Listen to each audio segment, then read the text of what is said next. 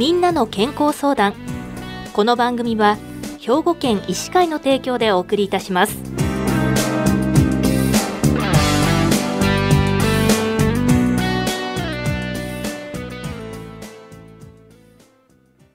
みんなの健康相談。ご案内の岡本里奈です。今週は兵庫県医師会の神戸市中央区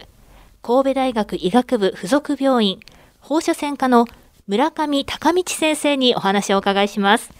村上先生おはようございます。よろしくお願いします。よろしくお願いいたします。まずお便りをいただいていますのでご紹介いたします。84歳の女性の方からです。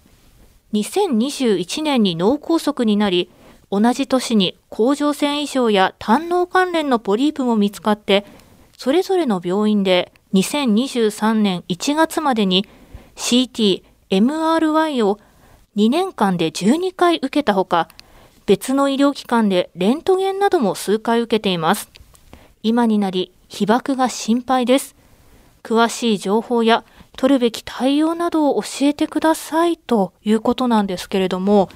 まあ、この方、複数の病院で CT、MRI 検査、レントゲン検査を受けられたということなんですけれども、ご心配されている放射線被曝は起きるんでしょうか、えー、この中で、えー、CT 検査とレントゲン検査というのは放射線の中でも X 線という放射線の被曝がありますが、えー、MRI に関しましては、えー、磁石を用いた検査ですので被曝は全くありません。CT とレントゲンは CT の方が被曝量は多いんですけれどもまた部位によってその被曝量は変わってきます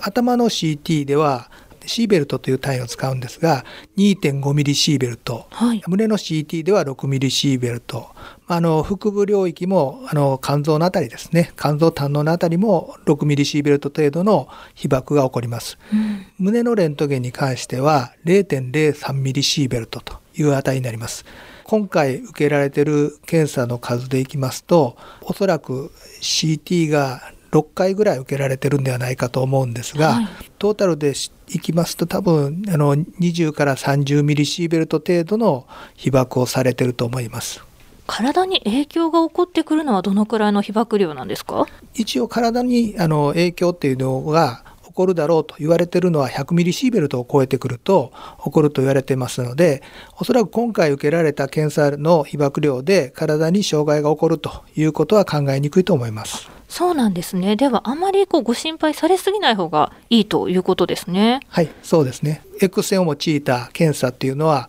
あの安全でしかも非常にあの患者さんの情報を取れる重要な検査ですので、やはりあの病気を見つけて治療法を決定するということを考えた場合に心配だけして受けないという方がデメリットになることがあると思います。そもそも放射線というのは何でしょうか？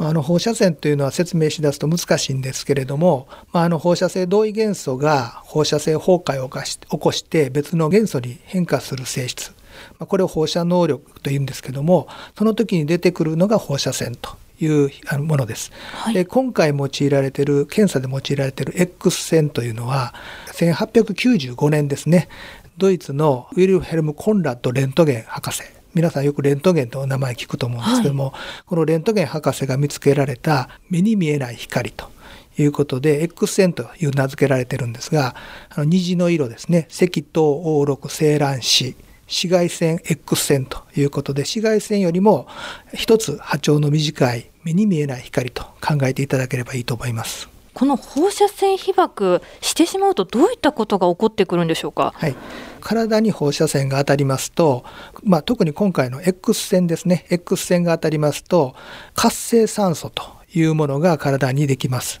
この活性酸素ができると、えー、細胞の DNA というものを傷つけてきます。傷がつくとまあ、この細胞は死んでしまうことがあるんですね。うそうすると死んでしまいますと例えばあの目なんかにたくさんの細胞が死ぬと白内障になるとか皮膚ですと皮膚炎潰瘍性の皮膚炎になるとか起こるんですが、まあ、あのそこまでいかなければあのそういうことにならずに生き延びる場合もあります。その生き延びたものの一部が今度はがん化してくることがあるんですね。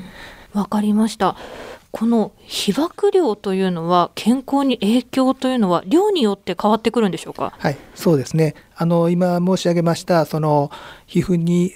たくさんのエネルギーが当たるあの放射線が当たると皮膚炎になるというのはある一定量を超えるとそういうことが起こると言われてます。はい、これは敷地がありまして例えばあのある一定量のが当たると皮膚炎になるとか脱毛が起こるとか目の水晶体が混濁するとかそういうことが言われてますしそれ以外量に関係なくあるいあの放射線の量が増えていくに従ってまあ、がんとか遺伝的な影響ですねそういうものが起こってくるということも言われています。どうしてもこう放射線被曝というふうに名前を聞くと少し怖いイメージがあるんですけれども自然界でもこう放射線を浴びているという話は本当なんでしょうか、はい、そうですね。だから毎日食べている野菜からも出てきてますしあの普通によくまあラドン温泉とかいうものは当然出てますし空から来ている宇宙放射線ですねこれもほとんどがあのあの成層圏でカットされてるわけですが一部は落ちてきてますので、はい、毎日被曝してまして一般の方でだいたい年間に1から2.1ミリシーベルトぐらいの被曝があると言われています。では普段の生活の中でも放射線を浴びる機会というのは少なくともあるということなんですね。はい。あのただ被曝はしてますけれども先ほど言いましたあの活性酸素これができてもこれは体から除去する能力がありますし DNA が傷ついてもそれを修復する能力がありますまた癌ができてもそれを取り除く免疫力もありますのであの健康的な生活をしていればあの心配することはない量です。なるほど。では、あまり心配しすぎずに、怖がりすぎずに生活していくというのが大事ですね。はい、そうです。あの、特に今回のように、あの、病気の方であれば、やはりししっかりした診断をして、しっかりした治療方針を決めるという上で、検査は受けておくということが大事です。わかりました。では、今、放射線についてお話いろいろ伺いましたけれども、最後に、今回ご質問いただいた方、次に病院に行かれる際はどういったことを注意すればいいでしょうか？はいあの大事なことはあの放射線の量が増えてきますと障害のもとになりますのであのいろんな病院を回られている場合あの複数の病医療機関を回られる場合は前の病院でどういう検査をしたかということをしっかりと次の病院で伝えてその不必要な被曝をしないようにしっかりと主治医の先生と相談するということが重要になります。わかりました。ありがとうございました。今週は兵庫県医師会の神戸市中央区神戸大学医学部附属病院放射線科の村上隆道先生に放射線被曝についてお話をお伺いしました。村上先生、ありがとうございました。ありがとうございました。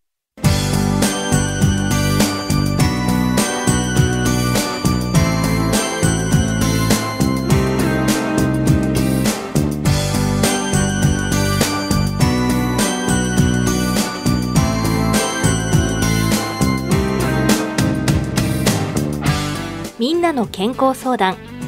ご案内は岡本里奈でしたこの番組は兵庫県医師会の提供でお送りいたしました。